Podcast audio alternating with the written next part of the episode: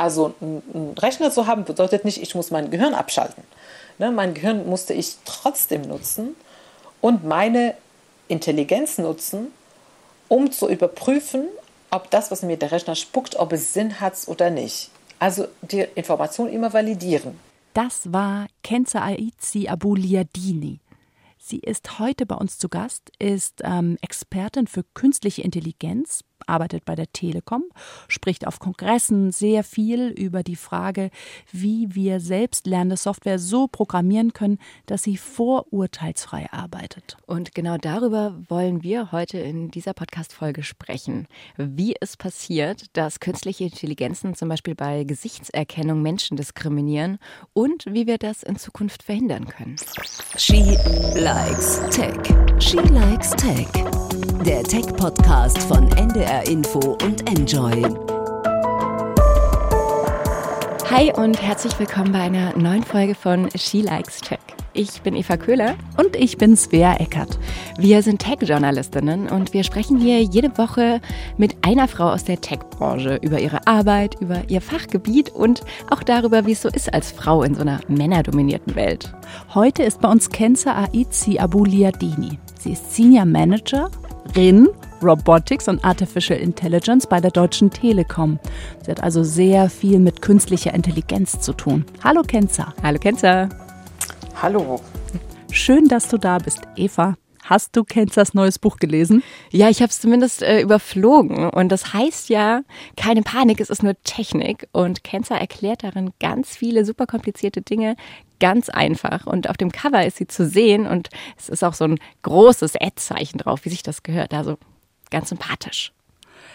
Wir wollen also heute richtig tief in dieses Thema künstliche Intelligenz eintauchen, auch über sowas sprechen wie Diskriminierung durch Algorithmen. Gibt es das? Ähm, wie sieht das genau aus? Wie kommt sowas zustande? Bevor wir aber zu diesen ja eigentlich sehr ernsten Themen kommen, Kenza, erzähl uns mal ein, zwei Sachen über dein Buch. Warum hast du dieses Buch geschrieben? Ja, also genau aus dem Grund, ne, um äh, das Thema Technik empathisch zu machen. Ähm, wir haben, ne, es ist ja eine Männerdomäne, ich, ich war immer in diese, in diese Domäne unterwegs und äh, großes Thema immer, warum gibt es in der IT weniger Frauen, warum erschrecken sich alle vor Technik und es ist alles so kryptisch und mystisch und versteht keiner und gerade wenn es um künstliche Intelligenz geht. Und dann ähm, äh, habe ich mir gedacht, eigentlich kann man es ein, auch einfach erklären. Ne? Man kann es sehr kompliziert erklären, gar keine Frage. Aber einfach geht es auch. Und das war mir ein Anliegen, dass äh, alle Menschen, dass jeder Mensch es verstehen kann. Ich fand es so schön irgendwie beim drüberlesen, weil du ja wirklich alle Einzelheiten aus dem Alltag rausgegriffen hast. Gibt es denn so ein Beispiel, die, das du am allerschönsten fandest und wo du gedacht hast, ja, das, das, das wollte ich immer mal erzählen und das ist jetzt in diesem Buch? Es gibt immer mal so interessante Tinder-Geschichten von meiner Freundin. ja, die waren super, ehrlicherweise. Und die Ausraster von meinem Sohn, der sein diese Hose oder die andere. Aber er hat die Dino-Hose bekommen, Entschuldigung. hat er, hat er. Dafür ne, jetzt will ich die Tinder-Geschichte noch hören. Die, die, die Dino-Phase ist jetzt äh, wieder vorbei. Das geht sehr schnell. Okay. Ich will die Tinder-Geschichte noch hören, Kenza. Die Tinder-Geschichte. Ja, also anhand ein, eine also ich habe eine der Tinder-Geschichten genutzt, um, um das Wort Algorithmus zu erklären. Wie gefällt euch das? Ich fand's gut, ehrlicherweise. Aber erzähl doch einmal kurz, was da so alles drinsteht, damit wir einen Eindruck hören. Ja, weil, genau, also das äh, nochmal ne, zu, zu meiner äh, ganzen, äh, äh, ganzen Botschaft. Es soll ja alles einfach erklärt werden und unterhaltsam sein, damit die Leute keine Angst haben und sich damit auseinandersetzen. Und als ich überlegt habe, wie erklärst du jetzt mal, was ein Algorithmus ist, ne? und eine, eine Handlungsanweisung, schon mal das Wort klingt auch kompliziert, finde ich. Ja, also ich habe es nicht sofort verstanden. Genau, Handlungsanweisung. Und dann äh, kam das in, in dem Zusammenhang, ne, das mit... Ähm, so sich treffen bei Tinder das erste Date, äh, dass man sich in irgendeinem so öffentlichen Ort trifft, wo viele Leute sind, äh, äh, ähm, halte ich erstmal für so normal gehalten, bis meine Freundin mir erklärt hat, nein, das ist doch, doch blöd, weil das bedeutet, ne, der andere schaut sich von, von der Ferne und wenn du ihm nicht gefällst, dann haut er ab. Und dann dachte ich, ach so, aber das ist ja wie ein Algorithmus. ich gehe, ich, ich schaue, wie die Person ist, gefällt sie mir, bleibe ich, gefällt sie mir nicht, gehe ich weg. Ist eine Handlungsanweisung. Absolut.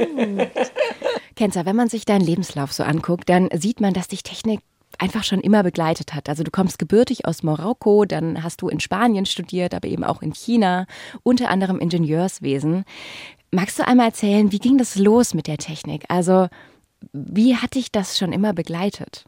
Ja, also Technik als solche ähm, war nicht von Anfang an dabei, sondern äh, die Ursprünge sind, sagen wir mal, in der Mathematik. Ne? Also schon als kleines Mädchen äh, mochte ich sehr gerne Mathematik und ich, ich wollte immer, ähm, also es hat mir Spaß gemacht, so Rechenaufgaben, einfache Rechenaufgaben zu lösen.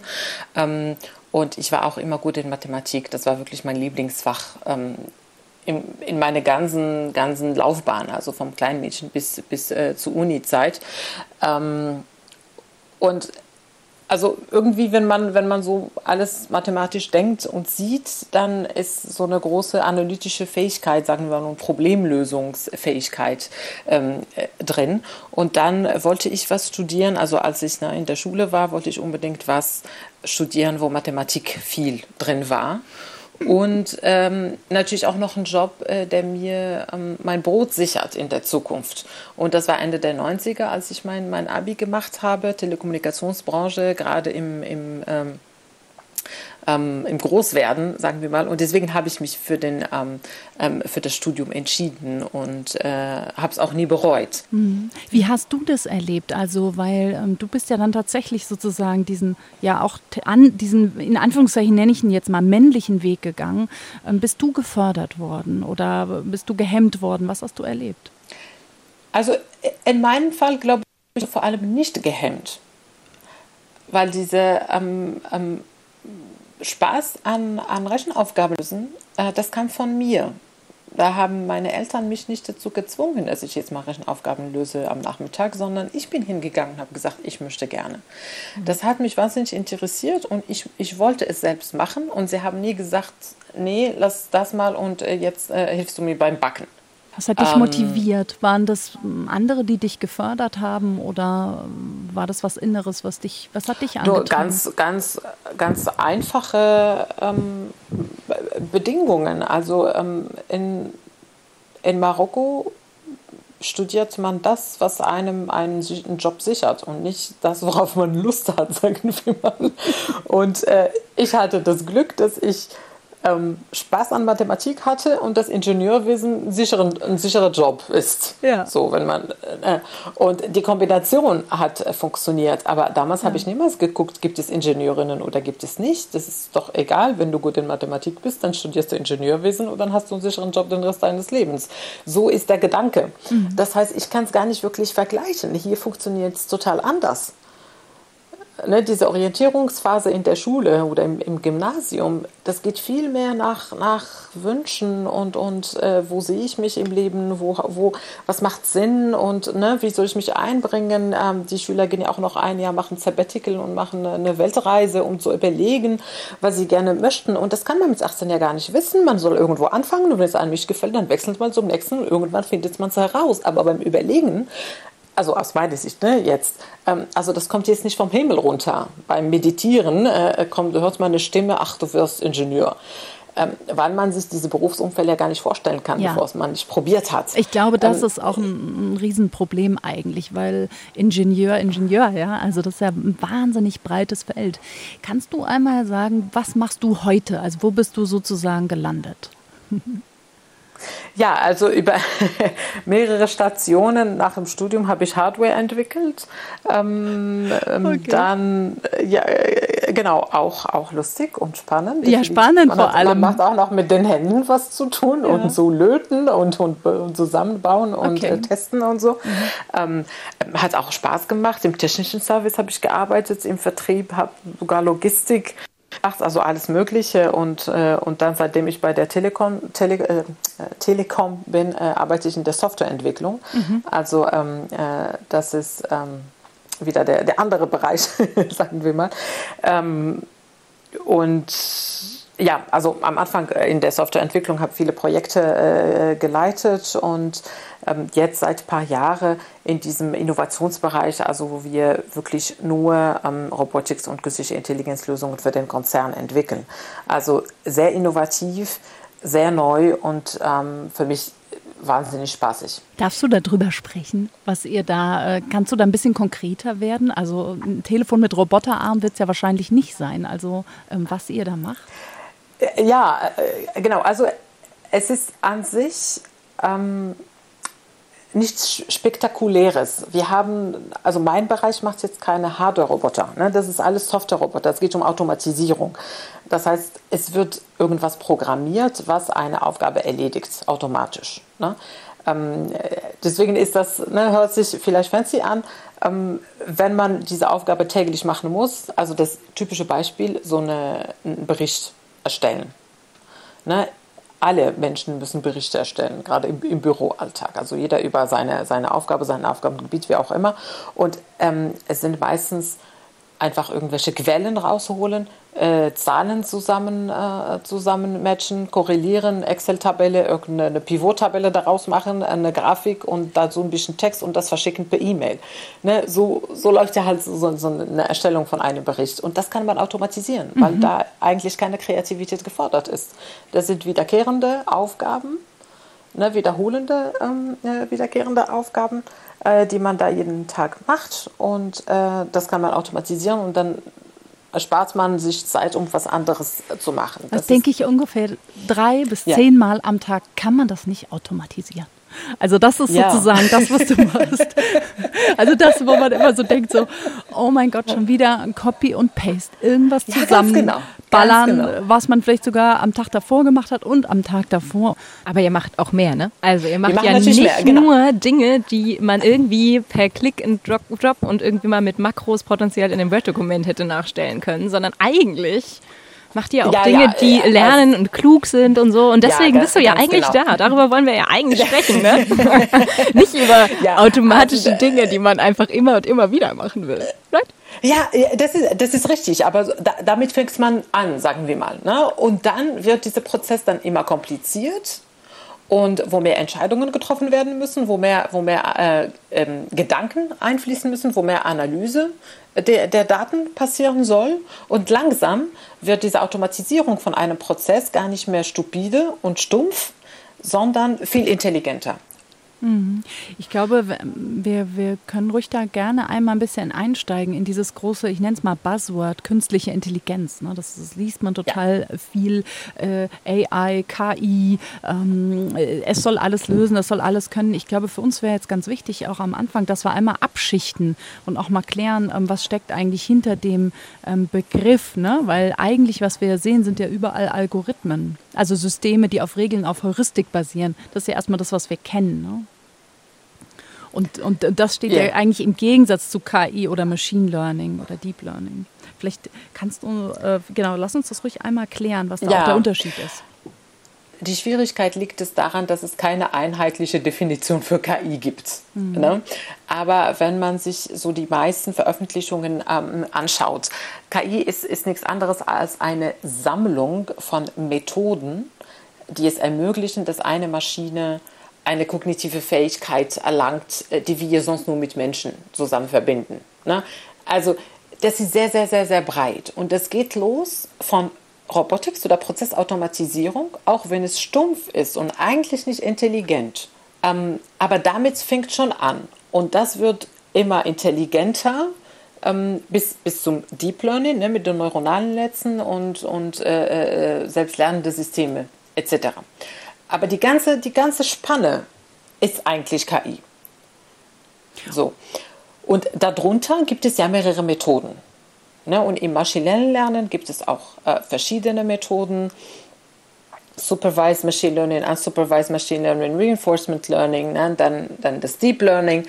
Und dieses Sammelsurium an, an Sachen, wie gesagt, äh, äh, können irgendwann mal einen Mensch täuschen, weil er denkt, das hat ein Mensch gemacht und das hat aber kein Mensch gemacht, sondern eine Maschine. Ja, lass uns ruhig vertiefen an der Stelle. Du hast ja ähm, schon Machine Learning, Deep Learning, neuronale Netze angesprochen. Hm, was ist ein neuronales Netz? Also ein neuronales Netz ist so eine Art, ein künstliches neuronales Netz ist eine Art Simulation von dem neuronalen Netz von unserem Gehirn. Also wie die Synapsen miteinander verbunden sind und wie sie durch ähm, das Vernetzen zwischen Synapse und Synapse lernen ne? und Informationen fließen. Ähm, man muss dazu sagen, dass wir auch noch nicht so 100% verstehen, wie unser Gehirn funktioniert. Aber das bisschen, was wir verstanden haben, hat man halt äh, simuliert und ähm, um die Lernfähigkeit des menschlichen Gehirns auf die Maschine zu übermitteln. Und wie genau ja? sieht das aus? Also kann man das irgendwie beschreiben? Also oder kannst du einmal beschreiben, wie so ein neuronales Netz aussieht, wie man sich das vorstellen kann? Also es ist Code. Ne, alles, diese ganzen Sachen, es ist nur Programmiersprache. Es ist Code, im meisten Fall schwarz auf einem weißen Hintergrund. Ja, aber es ist ja, es hat ja eine Struktur. Also Code hat ja eine Struktur und diese Struktur. Ja, ja, genau, genau. Also nee, deswegen meine ich ja, das, das eine, ähm, ähm, so die, die physische Vorstellung ist vielleicht wie die Neuronen im Gehirn. Mhm. Ne? Und, und äh, praktisch gesehen, wenn man auf, am, auf dem Rechner guckt, ist es einfach Code. Und der Weg dahin, ist, ist die Kunst, sagen wir mal. Ne? Also welches Code man schreibt, ist, ähm, äh, ist die Kunst. Ähm, es fängt ja immer damit an, welches Problem haben wir, was wollen wir lösen. Und dieses Problem muss man verstehen und dann baut man so einen Model, was, was wir nennen, also man, man modelliert die Realität, sagen wir mal, also man modelliert die Situation, in, dem, äh, in der das Problem stattfindet und dann wie das Problem gelöst werden muss. Also man, man sucht sich so ein paar Möglichkeiten, so Problemlösung und die schreibt man als Handlungsanweisungen. Das ist dann der Algorithmus. Hm, Input ne? dann sozusagen. Genau, also mhm. wenn, ne, folge diese Schritten, wenn das passiert, dann gehst du nach rechts, wenn das passiert, gehst du nach links, dann folgst du den nächsten Schritt und dann rechnest du das und dann wiederholst du so lange, bis irgendeine Voraussetzung getroffen ist oder irgendein Schwellwert äh, äh, überschritten wurde. Ne? Handlungsanweisungen und das wird halt gemacht, bis man zu einer Lösung kommt. Mhm. Also müssen wir uns so vorstellen, wir haben sozusagen einen Input, in der Regel ja ein massives Datenset, ja, was ja auch so eine Grundvoraussetzung ist überhaupt für Deep Learning, also dass wir einfach massive Daten haben. Dann haben wir im Prinzip was dazwischen, was in so Layern funktioniert und dann haben wir einen Output. Das war das, was du eben gesagt hast. Also mhm. wir haben ein Problem, dann suchen, suchen wir uns mhm. ein Model, also wir versuchen die Realität ein bisschen zu modellieren, zu vereinfachen sodass da, wo wir uns bewegen, ist begrenzt. Die Möglichkeiten sind nicht alle, sondern eine begrenzte Möglichkeit. Dann programmieren wir einen Algorithmus, der durch diesen, äh, diese fiktive Realität jetzt durchgehend das Problem versucht zu lösen. So, irgendwie. Ne? Also wenn wir wollen, dass eine Maschine lernt, wie eine Katze funktioniert, dann müssen wir ihr Millionen Fotos von Katzen zeigen. Und dann, ähm, das ist die erste Schicht von einem neuronalen Netz. Ne? Die Input-Layer, das sind die Daten.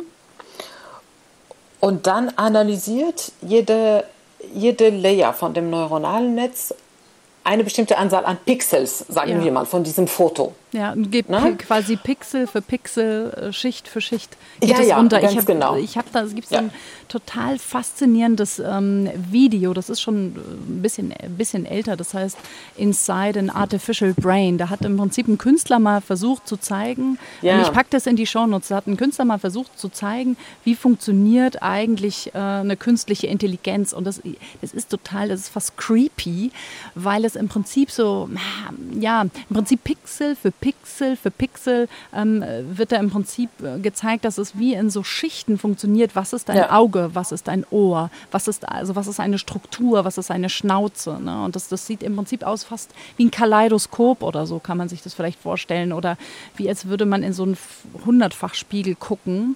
Äh, wo, mhm. Und das Netz arbeitet sich sozusagen immer weiter, ähm, weiter voran, sodass dann am Ende im Prinzip wirklich dann das Hundebild auch rauskommt und man kann sagen, es, oh, es hat gelernt, wie ein Hund aussieht.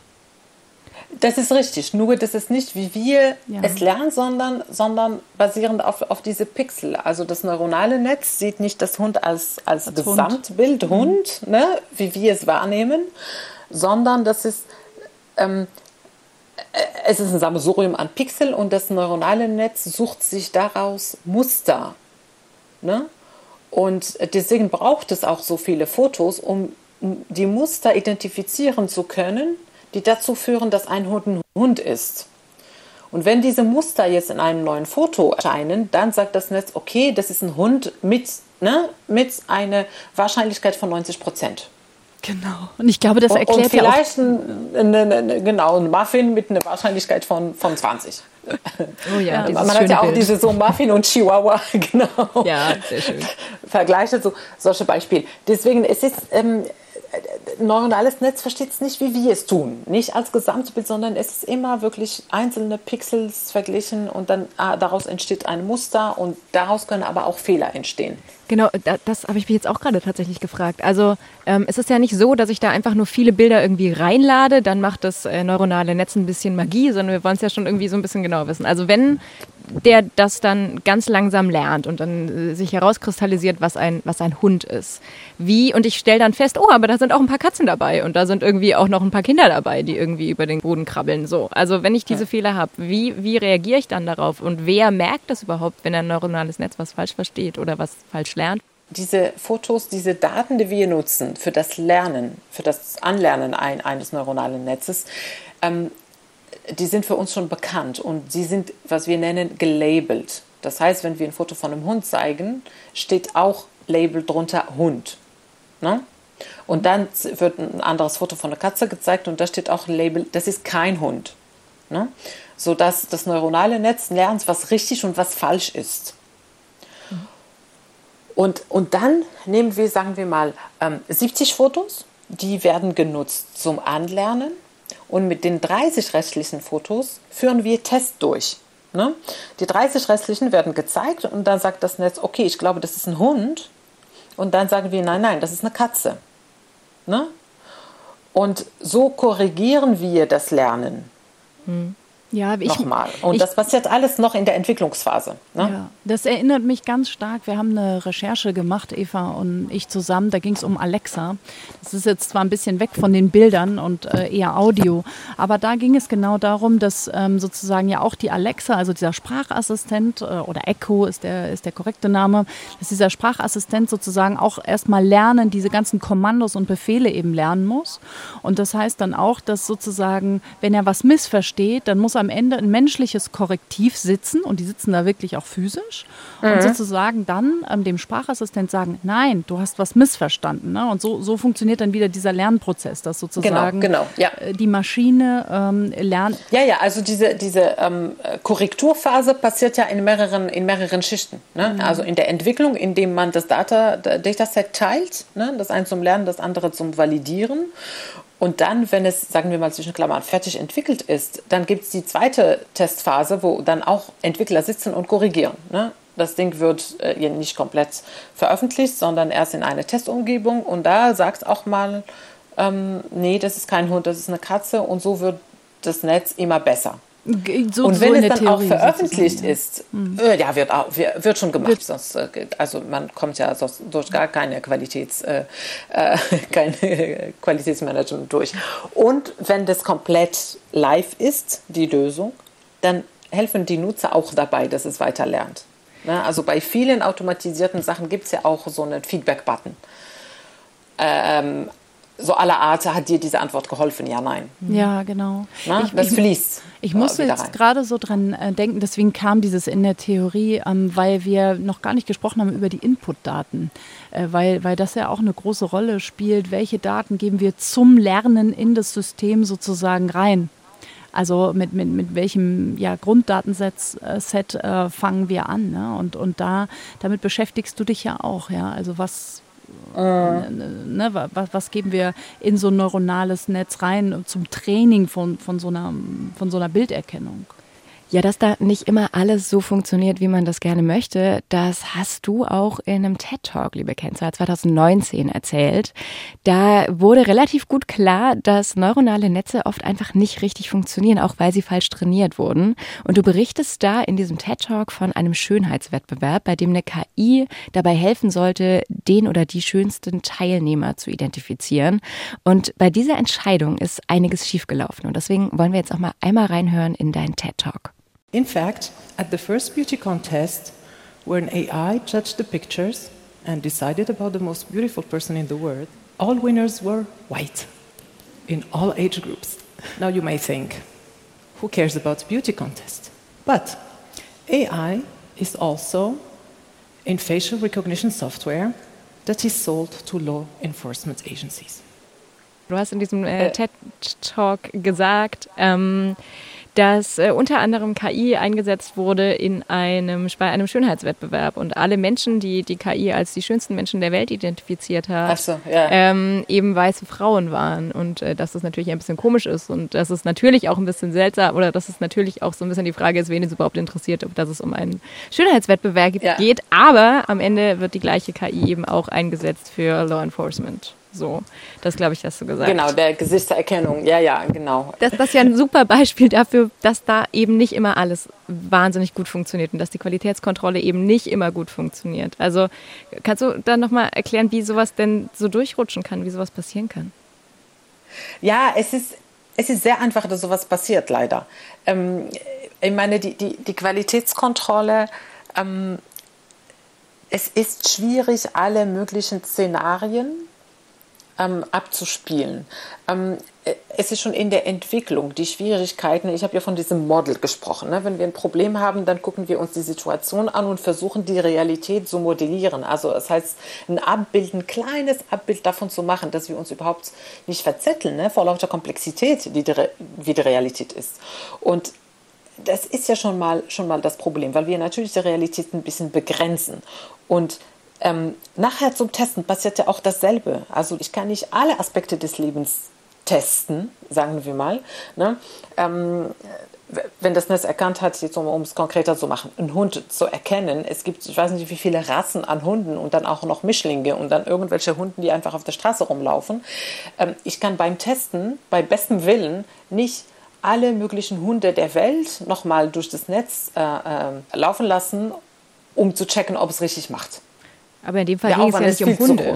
In dem Fall ging es ja tatsächlich einfach um Menschen und die Tatsache, dass es viele verschiedene Menschen gibt, die verschieden aussehen und dass einfach ja, ja, äh. Nur, nur europäische und US-amerikanische weiße blonde Menschen ja. schön sind. So, das ist ja Quatsch. Ja, ja, klar, klar. Nee, äh, äh, das also zwischen, dass ich alle, alle Fotos von Hunden zeige und dass ich eine kleine Mischung an Menschen mit unterschiedlichen Hautfarben zeige, ist, ist natürlich eine Welt. Ne? Ähm, ähm, ich wollte damit nur, nur, nur das ganze Spektrum zeigen. Dass die Gesichtserkennung jetzt nicht gut funktioniert mit dunkelhäutigen Menschen, das haben ja ein paar äh, Wissenschaftler äh, gezeigt und die, die Joy Bulamwini ne, von, äh, von der MIT damals, die hat ja einen riesen Bohai draus gemacht und als positive äh, Reaktion war ja, dass die Hersteller äh, ihre, ihre Maschinen so äh, oder ihre Lösungen angepasst haben. Das war, das war sehr gut. Warum passiert sowas? Na, ähm, es hängt an den Daten und es hängt auch an den falschen Zusammenhängen. Also die Daten, die man nutzt für, für Gesichtserkennung oder für alles. Ähm, da gibt es immer irgendwelche Datenbanken, die man anzapfen kann für seine Maschine.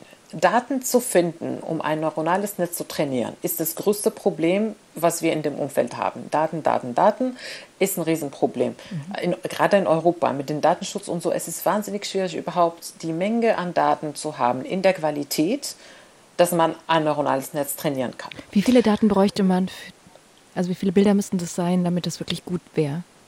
Oh, also Petabytes. Die, die, Petabytes. Die, Fra die Frage, ja, ja, die Frage ist, ist sehr gut. Man hört sie sehr oft, aber man kann niemals pauschal sagen. Ähm, das höre ich auch bei uns täglich. Ne? Äh, wie, viele, wie viele Dokumenten brauchst du oder wie viele Daten, Anzahl an Daten, damit das funktioniert? Das kann man nicht pauschal sagen. Es geht von 100 Fotos bis, bis Millionen. Es ist ja eine Annäherung. Es ist eine An Annäherung und diese ähm, Accuracy, jetzt fällt mir das deutsche Wort nicht dazu, die Ge Genauigkeit oder... Ähm, also das Netz sagt immer, das ist nicht ein Hund zu 100 Prozent. Sie sagt, ich glaube, das ist ein Hund zu 90 Prozent und das ist eine Kuh zu 50 Prozent. Und je mehr Daten ich habe, desto besser werden diese Werte. Ne? Wenn ich nur 100 Fotos habe, dann wird sie äh, vermutlich nicht über 60 Prozent Genauigkeit gehen. Ne? Je mehr Menge an Daten ich habe, desto genauer wird die Aussage. Ja, und selbst ne, die sagt dann, dann, es ist ein Hund zu 95 Prozent. Ja, und, und selbst dann äh, sind immer noch diese 5 Prozent, wo es halt dann mal nicht klappt, sozusagen. Ne? Ja. ja. ganz genau. Und bei der Gesichtserkennung jetzt nochmal zu unserem Beispiel, da ähm, äh, ähm, die, die, Wissenschaftler haben dann festgestellt, dass die äh, weißen Männer zu ca. 95 Prozent richtig anerkannt werden und dunkle Frauen nur zu 65 Prozent. das ist schon ne? viel. Und Genau, und das ist halt das, ist halt das, das Problem. Ähm, wenn es um einen Schönheitswettbewerb äh, äh, geht, ist es wurscht. Aber wenn es darum geht, dass man auf der Straße als Dieb ähm, äh, angehalten wird und, und in, in Gefängnis kommt, und das ist ja passiert in den USA, dann ist es, dann ist es ein Riesenproblem.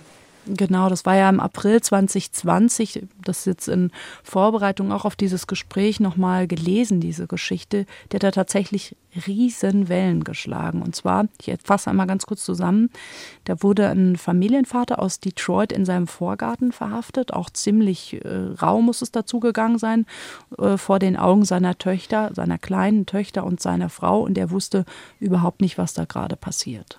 Das Problem war nämlich, dass in Detroit ein Mensch eine Uhr geklaut hat im Wert von so grob 3000 Dollar. Und der wurde dabei gefilmt. Also nimmt die Polizei die Aufnahme, zoomt rein und lässt dieses Bild durch eine Gesichtserkennungssoftware laufen. Das Ergebnis, Robert Williams, der Familienvater, soll schuld gewesen sein.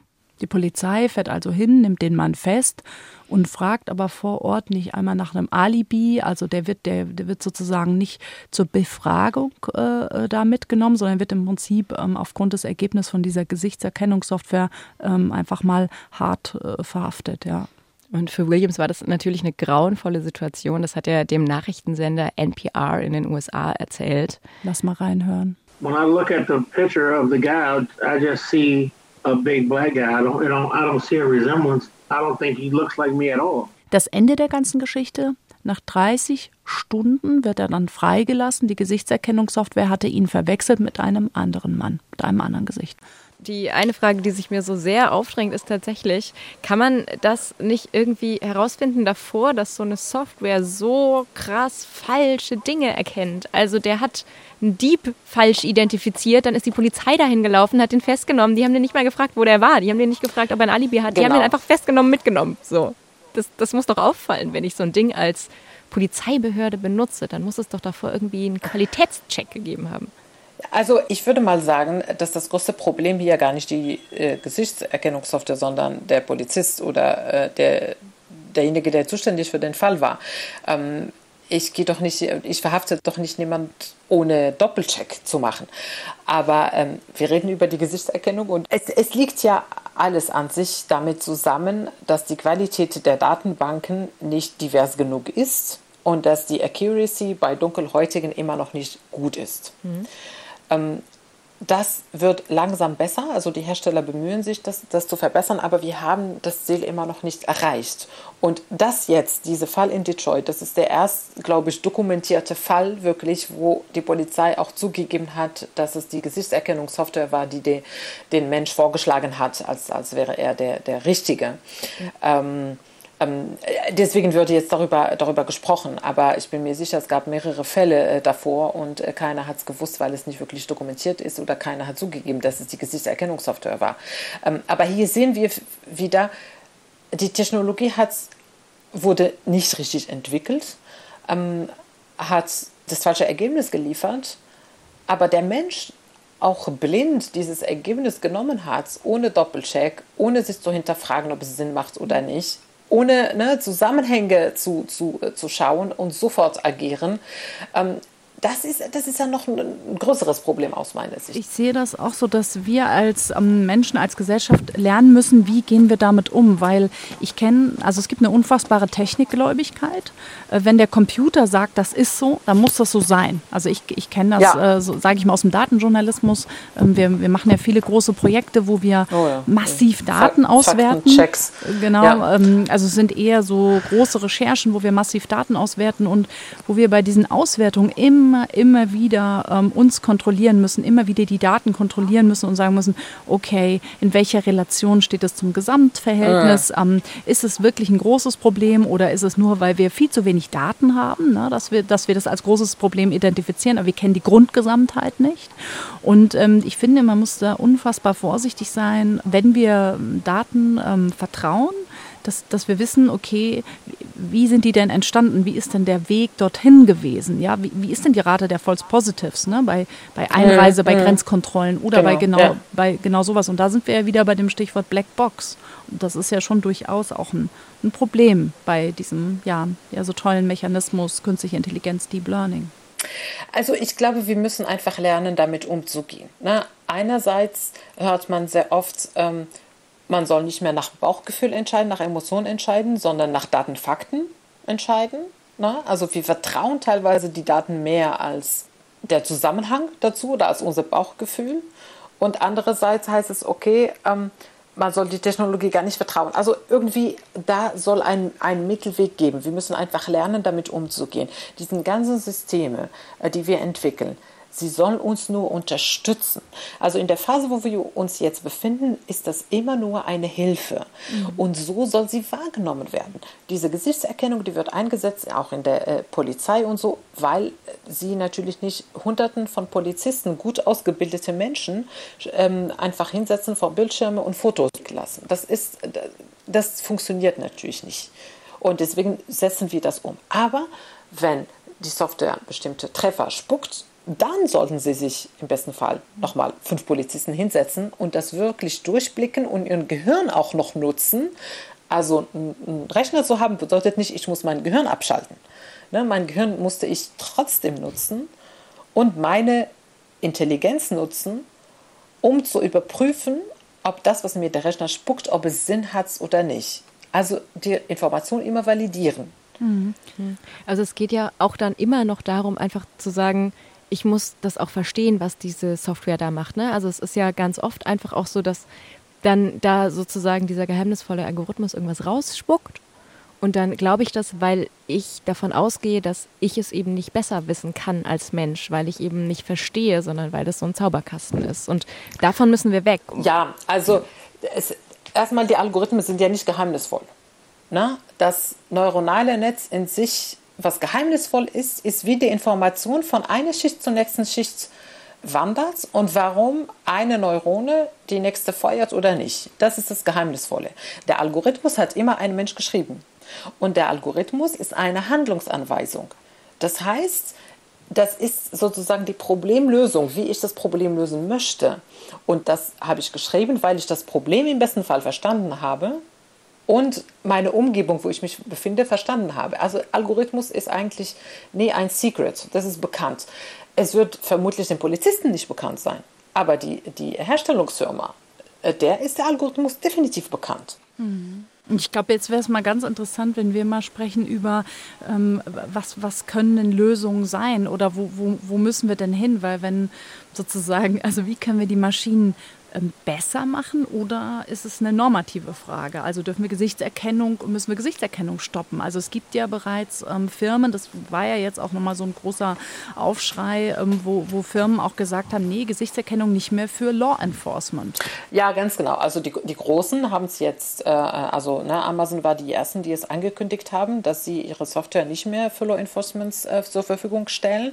Ähm, und danach äh, kamen ja die anderen, Microsoft, Google etc. Das Problem ist, ist, ähm, dass das nicht die einzigen sind, die Gesichtserkennungssoftware entwickeln. Ne? Es gibt viele kleinere Firmen, die es tun und die es äh, weiter tun, weil das wirtschaftlich ähm, attraktiv ist. Es ist echt ein schwieriges Thema, weil diese unconscious bias, die Diskriminierungen entstehen in der Gesellschaft. Und die Gesellschaft muss erstmal aufgeklärt werden, dass Diskriminierungen, die wir miteinander im Alltag haben, dass heute mit den technologischen Entwicklungen, dass wir sie vervielfachen. Ne? Wenn ich meinen Nachbar diskriminiere, hat nur er gelitten. Wenn eine Maschine lernt, dass ich meinen Nachbar diskriminiert habe und sie diskriminiert Millionen Menschen, dann leiden Millionen Menschen mhm. darunter. Ne? Das heißt, unsere Fehler werden jetzt vervielfacht durch die künstliche Intelligenz oder durch die, die Maschinen. Mhm. Bist du irgendwie vorsichtig mit Fotos von dir im Netz, Kenzer? Wie gehst du damit um? Ähm, ja, also äh, vorsichtig, so, so, so wie es geht. Ich versuche natürlich äh, zu begrenzen. Ich bin niemand, der jetzt jeden Tag Fotos hochlässt von dem, was ich esse, von äh, wo ich bin, was ich lese, was ich gekauft habe, was, ne? Äh, von meinen Kindern sowieso nicht zum Beispiel. Also wenn, lade ich nur Fotos von mir selbst und von niemand mehr und von den Kindern eh nicht. Also äh, das sollen sie entscheiden, wenn sie erwachsen sind. Ähm, und man kann sich aus, also es ist schwierig, dass man sich zu 100 Prozent sich schützt. Ne? Ähm, das geht heutzutage nicht mehr, dass man gar nicht online verfügbar ist, weil das gehört zu unserem Leben. Und da kommt die Normative rein. Ne? Das ist so ein Thema, was, ähm, äh, was wir vorher äh, besprochen haben. Also in der Entwicklung muss es, muss es drin sein und die Normative, da müssen auch Gesetze, die das, die das einschränken. Und die Aufklärung. Ich stelle mir immer vor, dass wir, was auch was Datenschutz angeht, aber sicherlich auch so eine Technologie wie Gesichtserkennung, dass wir in so einem Zeitalter sind wie damals, vor gefühlt 100 Jahren, wo die Menschen noch ohne Sicherheitsgurt Auto gefahren sind. Ja? Also mhm. es hat immer solche ähm, Entwicklungen gegeben, wo wir einfach Klar. gesagt haben, brauchen wir nicht. Äh, Sicherheitsgurt hätten uns alle ausgelacht, ja, äh, in Deutschland noch. Und heute würde niemand mehr auf die Idee kommen, irgendwie in ein Auto ohne Sicherheitsgurt zu steigen oder äh, ja. kein Airbag zu benutzen. Und ich stelle mir mal vor, dass wir gerade was diese, was sowas angeht wie Datenschutz oder auch wie Gesichtserkennung, ähm, wie, wie soziale Netzwerke, auch dass wir genau in so einem Zeitalter gerade leben wo wir eigentlich noch so ein paar Mal gegen die Wand fahren ich bin etwas fatalistisch. Also es müssen schon auch Dinge passieren, natürlich, damit wir uns ändern, damit wir uns anpassen, damit wir solche. Ja, ja, definitiv. definitiv. Es ja, muss ja, sowas ja, wie in Detroit eigentlich passieren, ja. Damit wir vielleicht Leider. in, in so einer Welt wie in Minority Report landen, wo, äh, wo, wo er dann da durch die U-Bahn rennt und überall die Werbung ihn anschreit, personalisiert und sein Gesicht erkennt und sagt, hier wolltest du nicht die Uhr und den Anzug haben. Ja, ja. Also äh, äh, das ist auch wieder, ne, hängt an, an, am Mensch. Wir können nicht anders lernen. Äh, wenn, wir uns, äh, wenn wir nicht eine richtig ins Gesicht kriegen, dann lernen wir nicht. Äh, nein, das ist ja wieder, ne, also es ist so ein soziologisches Aspekt. Und ähm, da sieht man wiederum, wie komplex das ganze Thema ist. Ne? Es ist nicht die Technologie alleine, es ist das Zusammenspiel äh, mit allen Bestandteilen. Von äh. Algorithmus über ähm, Gesichtserkennung, über ja, diskriminierende Daten. Kenza, wir haben viel von dir heute gelernt, viel erfahren. Vielen, vielen Dank, dass du unser Gast warst. Gerne. Sehr schön. Und von mir aus, ja, also von mir aus ist es gut. Kein Pick? Ah, der Pick! Der Pick! Der Pick. Bevor wir dich verabschieden. Ähm, ja. Wir haben jede Woche äh, fragen wir einen Menschen nach seinem Pick der Woche. Ähm, und diese Woche bist du ja bei uns. Und deswegen ist die Frage, hast du eine Lieblings-App, ein Lieblings-Gadget, einen Pick der Woche, den du uns vorstellen möchtest? Ja, also ähm, Lieblings-Apps, ähm, ich nutze eigentlich nur die, die ganz praktischen Sachen. Ne? Ich habe leider keine Spaß-Apps, weil das immer mit Daten verbunden ist. Und Gadget, Gadget, Gadgets, also was ich habe und gerne ähm, nutze, das ist dann so Spaß tatsächlich, ist so ein kleiner Roboter, ein Cosmo. Cosmo okay. heißt, äh, heißt der und äh, das ist so ein Spielzeugroboter, der äh, süß ist und macht so ein paar Tricks und man kann ihnen auch Sachen beibringen und das, ähm, das spiele ich auch gerne mit meinem Sohn. Ist das der Hund oder der Mensch? Ein Roboter auf Rollen in Tierform, ja. Ah. Ein bisschen. Und, und, programmierst du den übers Handy oder wie funktioniert das? Genau, oder? genau, ja, ja, ja, ja. Und, und dann so ganz einfach. Halt so eine App. So Scratch-mäßig mit so Bausteinen? Ja, ja, Ganz, ganz genau, so mit Modulen und dann sagt man so, ne, ein Schritt nach rechts, zwei Schritte nach rechts und dann geradeaus und dann hebt den Arm, sowas äh, äh kann man machen und äh, der Sohnemann ist immer begeistert. Ähm, äh, gerade wenn er ihn erkennt und sagt Leo. Sehr cool. Hast du das eingesprochen? Gesichtserkennung. Hast du, hast du das eingesprochen dann? Oder, oder hat er so eine Roboterstimme? Oder? Er hat eine Roboterstimme. Ja, ja, man, es, es hört sich auch to, to, total äh, roboterartig aus, aber das finde ich dann ganz gut. Dann ist es eindeutig, äh, dass es von ihm kommt. Aber mein Sohn freut sich immer, wenn er ihn sieht und, und äh, seinen Namen äh, sagt. Sehr schön. Also ich, ja. ich, okay, ich brauche dieses Ding. Äh, bisher Ich bin bisher, wir sind, wir sind ein bisschen hängen geblieben auf diesen, auf Scratch und auf den Coding Cards, was meine Kinder wahnsinnig, also eigentlich zu gerne machen. Deswegen machen wir es auch Ja, gerade. das ist auch ja. super. Ja, weil, ja, oh, ja, ja. Weil, weil, und das ist so Wahnsinn, wie schnell die sowas durchschauen und lernen. Und äh, damit sind wir eigentlich fast wieder bei ganz am Anfang, wie wenig, dass die haben ja null Angst davor. Ne? Ja, ist, es genau. geht überhaupt nicht um, ist das Mathe, ist das Programmieren? Ähm, darum geht es gar nicht, sondern es geht darum, wie äh, kriege ich jetzt ähm, das Tier von links nach rechts.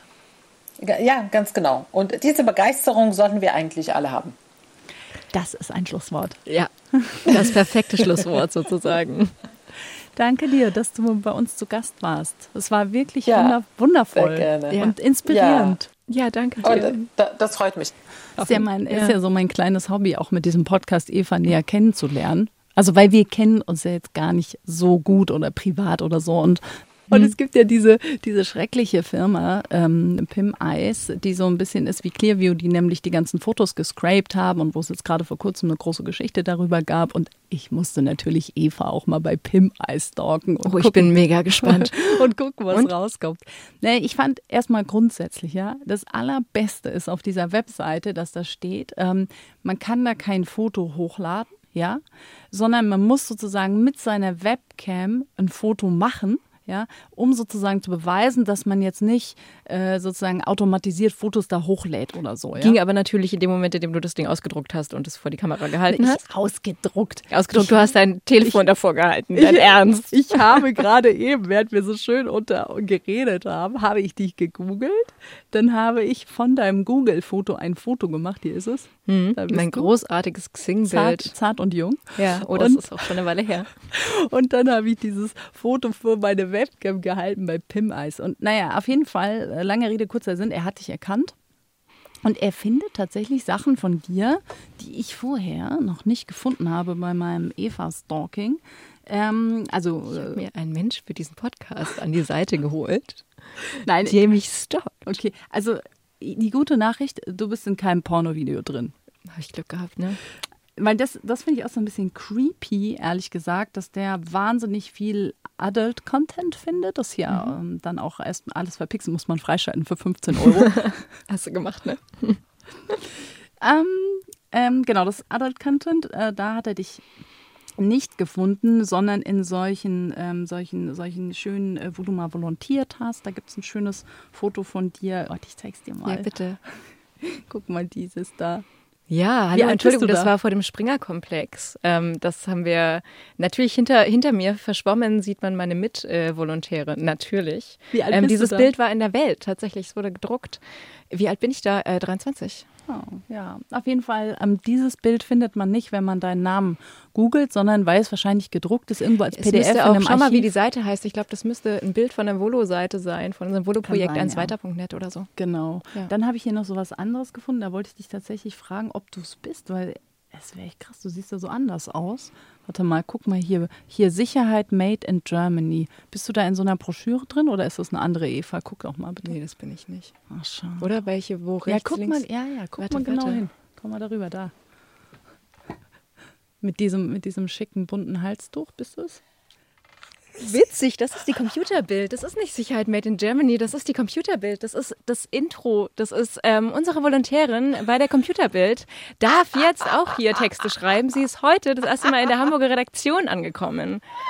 Ja, Was für Schätze kommen mir zutage. Leute, freut euch auf die nächsten Folgen. Ich werde noch mehr über Eva herausfinden. ja, taucht mit mir ein in meine Volontärsjahre. Es war schön. Es war sehr schön. Vielen, vielen Dank, dass ihr uns zugehört habt. Und dass ihr uns ganz viel geschrieben habt. Wir haben nämlich die ersten E-Mails bekommen und Svea hat sogar Nachrichten bei Instagram bekommen. Ja, und Leute, ihr wollt wissen, wie äh, wir auf die Idee zu unserem Podcast gekommen sind. Das Geheimnis werden wir lüften demnächst. Und es sind wahnsinnig viele Frauen, die uns schreiben, die mit uns sprechen wollen. Und das ist ganz unglaublich toll. Macht weiter so. Schreibt uns Mails mit ähm, Tipps für Themen, für tolle Expertinnen an shelikestech.ndr.de. Und was noch wichtiger ist gerade ist, wir haben eine Umfrage. Und wir wollen wissen, was euch gefällt an unserem Podcast, was wir besser machen können und auch das, was ihr euch wünscht. Das dauert so um die zehn Minuten. Den Link findet ihr in den Show Notes und nehmt euch die Zeit, erzählt uns, was wir besser machen können. Wir freuen uns auf nächstes Mal. Bis bald. Bis bald. She Likes Tech. Der Tech-Podcast von NDR Info und Enjoy.